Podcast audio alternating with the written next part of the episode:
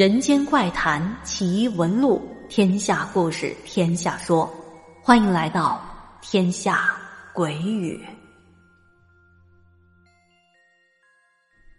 Hello，朋友们，我是天下，欢迎收听今天的天下鬼语。今天我们要继续讲述由京城老鬼分享的故事。今天的故事是老鬼的姐姐，也就是咱们在头一个故事里说的那一位在 H.F 宾馆工作的那个姐姐。这故事得从他们家的楼房讲起，也就是老鬼的二姑家。老鬼说：“我的二姑家位于杨桥那边的一栋老楼，他家过了杨桥差不多就到了。记得那有个大门洞，从门洞进去把角的一个单元。”我记得好像是要从一个小楼梯上的单元门，他家是在三楼还是四楼来着？记不太清楚了，因为也很长时间没去过。但是清晰的记得，楼道和房门的位置是类似石景山金鼎街青年公寓楼的那种感觉。楼梯口在楼的中间，出了楼梯口两侧就是一排房间，一层大概是十多户。门都是朝着楼道和楼梯口的位置，厨房对着的位置也是如此，属于公摊面积大、住房面积小的房间。我小的时候经常和奶奶去二姑家吃饭，听我的二姑父聊天。姑父是个很善谈的老人，插过队，属于老三届，是一个有故事的人。我姐还跟我讲过姑父插队时遇到鬼打墙的事情。鬼打墙的事儿，咱们放在后边说。现在先来说说姐姐遇到的事情。开头跟您说了这么多楼房的结构，还有房门的朝向、楼道位置等等，是有目的的。因为咱们并不懂这楼当初如此设计是出于时代的产物，还是另有原因。我听说过，风水上讲房门开的方向和楼梯朝向有犯冲的说法，以及。门正对着楼梯和电梯门，那都是不太好的。那老楼好像到现在为止也没有电梯，如果有，也是特别老旧的那一种。楼道到黑天的时候好像也没有灯，只有单元门口有一盏幽幽的暗黄色的小灯。我姑姑家虽然不冲着楼道，但是位置不太好，属于楼角的尾房，在最右侧。要说朝向吧，东西南北的咱还真分不清。我记得就是挨着楼道的顶头。我姑父常年风湿病，直不起腰，是结婚之后也是搬进来之后落下的毛病，现在已经去世了。我姑的身体也不是很好，原来他们家养过一只西施犬，最后是老死的。至于楼房的位置是不是招一些东西，只能说。有可能，我姑和姐姐一样，也是信佛的。我姑父呢，则是带着一种敬佩之心来看待那些所谓科学不能解释的事情，但绝对不是畏惧之心。那一次的事情大概发生在九十年代的某一个冬天，北京的冬天，太阳五点多就落山了。他家的楼。采光其实并不太好，我记得他们家楼前挡了很多的高楼，所以在冬季天黑得更快。那天，我姐姐下班进楼道，就感觉这楼道很黑又很安静，外面应该还下着雪呢。我姑姑家他们吃了晚饭，大概是七点多，这个点儿一般是北京百姓看新闻联播和天气预报的点儿。楼道一般都会听到邻居屋里的电视的声音，可是那天听我姐说，当时特别的安静，仿佛楼道的邻居们都关灯睡觉去了。用她的话说，就是七点多像晚上的十点多。而且那天楼道阴冷阴冷的，窗户破了也没人修，从外面刮进来的雪花都落在了楼道的拐角处。鞋踩上去直打滑。我姐姐那天下班回家，从上楼到家都没遇上事。这事儿就是到了楼上，再去到楼梯间倒垃圾的时候发生的。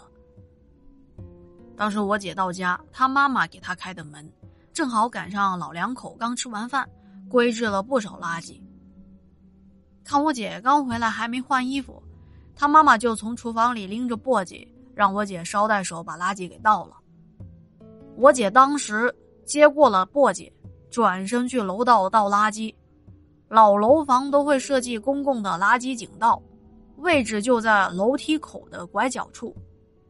就在这档口，我姐转身，还有就是我姑要关门的这个时间差，突然听到楼梯口的那个位置，也就是距离我姑家门口大概是三米左右的距离，然后就听到传来一个听不出是男生的声音还是女生的声音。声音带着有一些尖锐的说话声，咱也没办法模仿那个声音，只能给大家解释一下。说话的内容是：“哎呀，小丫头，你干嘛去呀？”我姐听了这一声，吓得簸箕差点脱手。我姑刚好在关门之际，眼快看着垃圾簸箕要掉了，赶紧接过了垃圾，并且大声的问。怎么了，丫头？簸箕差点摔了，怎么了？晃成这个样子？有人，楼道有人。当时我姐也是吓得赶紧就想进屋，我姑就拿着垃圾簸箕出来了。屋里头，姑父听到外面吵吵，也走了出来。我姐当时已经很慌了，接着她又听到楼道口传来讥笑声，据她说。那声音听着，钻汗毛孔，类似嘲笑人胆小、捂着嘴那种，哈哈哈哈那种偷笑声。我姑当时也听见了，就大声的冲那边问：“谁呀？谁在那呢？出来！”楼梯间的拐角处根本就没人，但是笑声还在那呢。这时，我姑父也出来了。笑声突然就停下来，我姑父就问怎么回事啊？当时我姐说可能是楼道有变态，可能有流氓跟着我上楼了。我姑父从我姑的手里一把接过了簸箕，对他俩说：“这样吧，你俩先回屋去，我去倒垃圾。”说着，我姑父就奔着楼梯口去倒垃圾了。到那儿还跺了一脚，说：“哪有人啊？”丫头，你是不是听错了？我姐也有些怀疑的，看到我姑父过去，也壮着胆子过去看。那是一个垃圾竖井，要下到下面去要下三节台阶。等我姐还有姑父站在垃圾道的位置，就听到一连串的急匆匆的下楼的脚步声，但感觉不像是鞋发出来的声音。我姑父听。他觉得像是某一种爪子带肉垫的动物弄出来的动静，好像是猫。我姑也听见了，于是姑父让我姐和姑姑先回屋，他下楼看看，想看看是什么东西要吓唬他们家的丫头。他倒完垃圾之后，就回屋里取了手电筒，披了一件外衣就出门了。当时快八点了吧，雪还在下着呢。他在楼道里溜达了一圈，又打着手电筒跑了一楼，也没看见有人和动物。等回来的时候也差不多快九点了，什么也没发现。为什么我姑父非要去看看呢？后来听我姐说，当时怕吓着我姑还有我姐，我姑父没说。其实他在厨房附近扫地的时候，在那会儿也听见楼道的笑声了。感觉那笑声特别的不对劲儿，才出来看的。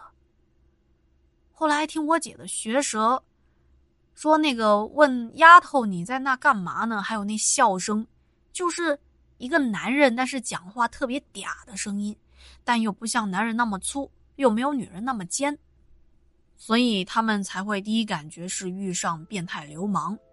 可是楼道转了一圈也没发现东西。但是如果这个事情就这样结束，也就没意思了。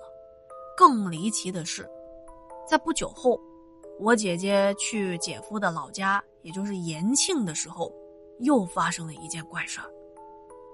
今天的时间也差不多了，咱们先说到这。下一期将讲述老鬼的姐姐回男朋友，也就是她现在的丈夫的老家时遇到的怪事儿。还没有点击订阅的朋友，记得点击订阅专辑，以免错过精彩故事哦。最后再次感谢老鬼的投稿，咱们下期见，晚安。